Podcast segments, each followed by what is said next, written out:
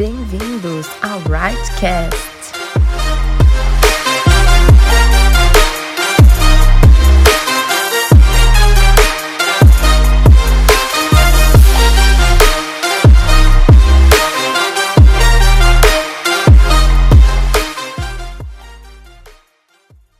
Fala aí galera, estamos aqui com mais um podcast para vocês no nosso canal Right. É, bom, meu nome é Luan, eu tenho 30 anos, sou casado com a Luana há 4 anos e pouquinho, congrego na Igreja Metodista Renovada desde 2011 e faço parte dessa liderança abençoada do Right, ajudando o pastor Fi, a Jéssica, com os jovens, com os adolescentes. E bom, que essa mensagem que eu vou compartilhar com vocês agora possa abençoar a vida de vocês e edificar cada dia mais o coração de vocês também, em nome de Jesus. E hoje eu queria compartilhar algo que Deus tem, tem falado ao meu coração durante essa, essa quarentena, durante esse tempo que a gente está enclausurado. Bom, não sei, eu não sei vocês, mas nessa quarentena as pessoas elas, elas podem estar se comportando de várias formas. E a gente sabe que uns levam a mudança de forma mais leve, é, mas outros, quando acontece uma mudança muito grande assim, pode ter os mais variados sentimentos durante um tempo acontece alguma mudança. E muitas vezes esses sentimentos eles não são tão bons. Então não sei vocês, mas muita gente antes dessa quarentena, antes de aparecer essa pandemia do vírus Covid, muita gente tinha planos para esse ano em, e planos a curto prazo. Alguns tinham sonhos de casamento, outros de viagens, alguns tinham promessas de promoção no trabalho, de aumento salarial, ou alguns empresários que, estavam quase fechando aquele contrato dos sonhos com a pandemia. Isso acabou sendo, sendo postergado e e bom, não vai acontecer agora. A economia está ruim, esse isolamento e o fechamento de quase tudo frustraram os sonhos de muitas pessoas, frustraram a, o, o planejamento, o planejamento a curto prazo de muitas pessoas. Meditando na palavra de Deus, nós vemos muitas histórias que nos ensinam que às vezes, por mais que nós sejamos homens e mulheres de Deus, nós sentimos medo, sentimos angústia, desânimo ou algumas frustrações que acabam transformando completamente o nosso humor ou até mesmo a nossa esperança para as boas notícias, né? Pensando nesse sentido de, de medo, eu queria compartilhar a história. Está em 1 Reis 18 e a gente vê uma história da vitória de Deus através de um homem chamado Elias. Então, naquele tempo, havia uma rainha chamada Jezabel, que ela estava exterminando todos os profetas do Senhor. E, e por conta desse extermínio que ela estava buscando dos profetas do Senhor, se levantou um servo chamado Obadias. E ele escondeu em duas cavernas cem profetas do Senhor, fornecendo comida, água para salvá-los. E no meio desse caminho, Obadias ele encontrou Elias. E como muitos já ouviram a história, é, Obadias ele ele falou o que estava acontecendo, que Jezabel queria matar todos os profetas do Senhor e Elias ele era um dos profetas do Senhor. Então Elias ele foi ao encontro do rei Acabe e ele chamou o rei Acabe para um desafio lá no Monte Carmelo. E no Monte Carmelo Elias ele tem uma grande vitória sobre os profetas de Baal, o rei Acabe e Jezabel também. Ele venceu 450 profetas de Baal e nessa vitória aconteceu um monte de coisa. Caiu fogo do céu, é, e após muito tempo de seca, voltou a chover. E o povo viu a mão poderosa do Senhor agindo através da vida de Elias. E nisso Elias ele estava otimista, ele estava pensando, cara, agora enfim o povo de Israel vai dobrar o joelho ao Senhor, vai sair do pecado, vai parar de fazer tanta coisa errada. Então Elias ele estava muito otimista. Então no capítulo 18, 1 Reis, a gente vê um Elias confiante, corajoso, confiante em Deus, no Senhor, derrotando reis, derrotando 450 profetas de Baal com a ajuda do Senhor.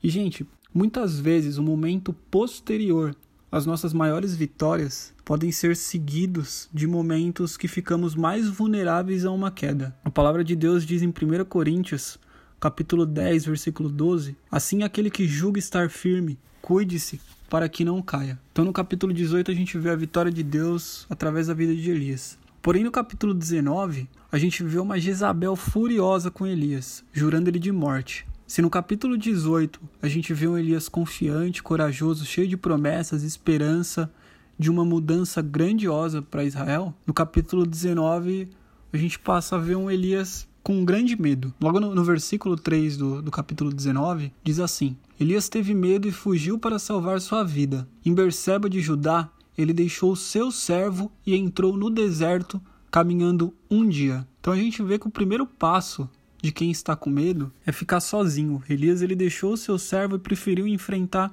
o medo sozinho, isolado no deserto. O segundo ponto que a gente vê, logo no versículo 4, Elias diz assim: Tira a minha vida, eu não sou melhor do que os meus antepassados. Depois ele se deitou debaixo da árvore e dormiu. Logo nesse começo do versículo 4, a gente vê um espírito de inferioridade. Elias diz que ele não é melhor que os seus antepassados, ele acaba se sentindo inferior a tudo.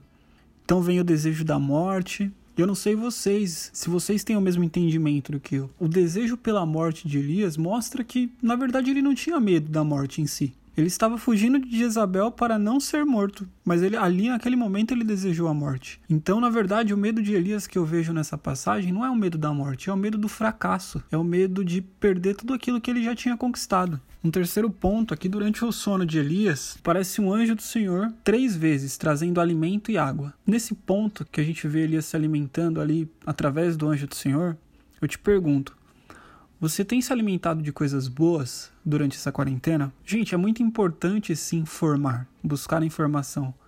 Mas, na minha opinião, a gente tem que parar de ir atrás de notícias ruins. A palavra de Deus fala em Lamentações para a gente trazer à memória aquilo que nos dá esperança. Elias ele foi para o deserto por opção dele, e na cabeça dele só se passava uma coisa: fugir de Jezabel, fugir da morte. Em nenhum momento ele pensou no que havia acabado de acontecer a grande vitória de Deus no Monte Carmelo. Se o seu sonho de viagem foi frustrado por causa da quarentena, sonha com uma próxima viagem. Se o seu casamento, se os seus planos do trabalho foram frustrados, planos de estudo, Deus ele está te dando um novo alimento, assim como ele deu para Elias. Um alimento de esperança para sonhar com a próxima conquista. Se você está com medo de perder emprego, lembre-se que Elias ele recebeu novo alimento no deserto desejando a morte. A situação dele era muito ruim e ele recebeu um novo alimento. E no versículo 8 diz que Elias ele se levantou, comeu e bebeu. E fortalecido com aquela comida, viajou 40 dias e 40 noites até chegar em Horebe, o monte de Deus. No meio do medo, se alimente daquilo que Deus tem te dado.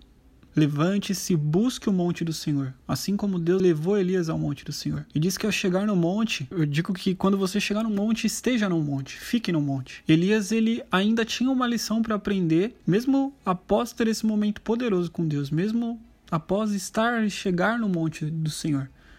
No versículo 9 diz que ali no monte de Deus, Elias ele entrou numa caverna e passou a noite ali. E a palavra do Senhor veio a ele e perguntou: "O que você está fazendo aqui, Elias?" É, em algumas versões eu li que Deus ele pergunta o que você está fazendo aqui e ele faz um adendo, ainda há muito trabalho. Gente, Elias ele continua se lembrando das coisas não tão boas que aconteceram. A resposta dele quando ele, quando ele é chamado pelo Senhor, ele diz assim: Os israelitas rejeitaram sua aliança, quebraram os altares, mataram os profetas, e ele diz que ele é o único que sobrou e agora também estão procurando matá-lo. Seria a mesma coisa que se Deus aparecesse para você hoje, durante a noite, e te perguntasse: por que você está distante de mim? E a sua resposta fosse: Senhor, eu não sei o que será amanhã da minha vida. Meu sonho foi frustrado, eu não vou mais viajar, eu não sei como que vai estar meu emprego, enfim a gente vê Elias mais uma vez se sentindo sozinho. Elias, ele foi ali para ficar no monte, não na caverna. O Senhor chamou Elias para ficar no monte, não para se esconder dentro de uma caverna. Então, por mais que o medo que você sinta seja grande, quando você estiver na presença de Deus, no monte de Deus, esteja na presença de Deus, esteja na presença dele de fato. Não procure se refugiar na sua caverna. Não se feche na sua mente temerosa e desesperançosa. No verso 11, o Senhor diz para Elias: Saia e fique no monte, na presença do Senhor, pois o Senhor vai passar. Deus chama Elias de dentro da caverna e fala: Saia da caverna porque eu vou passar. E nessa passagem diz que então veio um vento forte na primeira vez, mas o Senhor não estava nesse vento. Então ventos eles virão para abalar a sua vida durante essa quarentena. E nesses ventos a gente pode não sentir o Senhor. A palavra de Deus diz que depois vem um terremoto. E o Senhor não estava no terremoto. Muitas coisas poderão ser derrubadas na sua vida, mas continue no monte do Senhor, permaneça na presença dele, no monte sagrado dele. E nessa passagem também diz que veio um fogo, persista no meio dos incêndios. Talvez coisas do passado, algumas vontades do seu coração, elas precisam ser queimadas. Ainda assim, persista e fique no monte do Senhor. Depois de tudo isso, veio uma brisa leve. Quando Elias ouviu, puxou a capa e se colocou à frente da caverna, mas ele não entrou. A voz perguntou novamente o que ele estava fazendo ali na frente da caverna. E ele novamente levou ao Senhor todas as coisas ruins que haviam acontecido. O Senhor então falou a Elias o que ele deveria fazer a partir dali. Ainda haviam pessoas para serem ungidas e treinadas. Ainda havia um homem chamado Eliseu que precisava ser discipulado. Por último, ainda haviam sete mil pessoas em Israel que não haviam dobrado os joelhos e nem haviam se inclinado a Baal. Gente, na minha opinião, aquele sentimento de fracasso, de desesperança, de solidão, de frustração foi quebrado ali. Depois que a voz suave, depois de acender no coração de Elias mais uma vez o que ele tinha para fazer, Elias ele se fortaleceu. Ele esqueceu das fraquezas dele, do medo da morte, do medo de, de perseguição, e ele se levantou. E se você, assim como Elias, tem passado por momentos de medo, Lembre-se que ainda há muito para fazer. Pessoas precisam ser, serem salvas e curadas. Há muito trabalho pela frente, ainda tem muita lenha para queimar depois dessa quarentena. E o Senhor conta com você assim como ele contou com Elias. Na Bíblia comentada que eu que eu estava lendo essa passagem diz assim: A insegurança é, é, um, é algo comum a todos nós. Elias duvidou de si mesmo quando fugia de Jezabel. Deus cuidou de Elias de maneira amorosa e paciente, garantindo que ele não estava sozinho. A reafirmação e o descanso são uma receita sólida para alguém afligido pela insegurança. Também precisamos construir uma comunidade de apoio a fim de obter ajuda para enfrentar momentos difíceis. Gente, tenham amigos, tenha alguém a que se apegar. Elias falhou em querer enfrentar tudo sozinho. Se precisar desabafar com alguém, desabafe, não há problemas. Busca o Senhor e busca os seus amigos também. Não ache que você está sozinho. Elias ele achou que estava sozinho, mas ainda haviam sete mil pessoas que não haviam dobrado o joelho a Baal. Elias ele não estava sozinho em Israel. Por último, um versículo que faz a gente sentir amado e confortado, que é 1 João 4,18. No amor não há medo.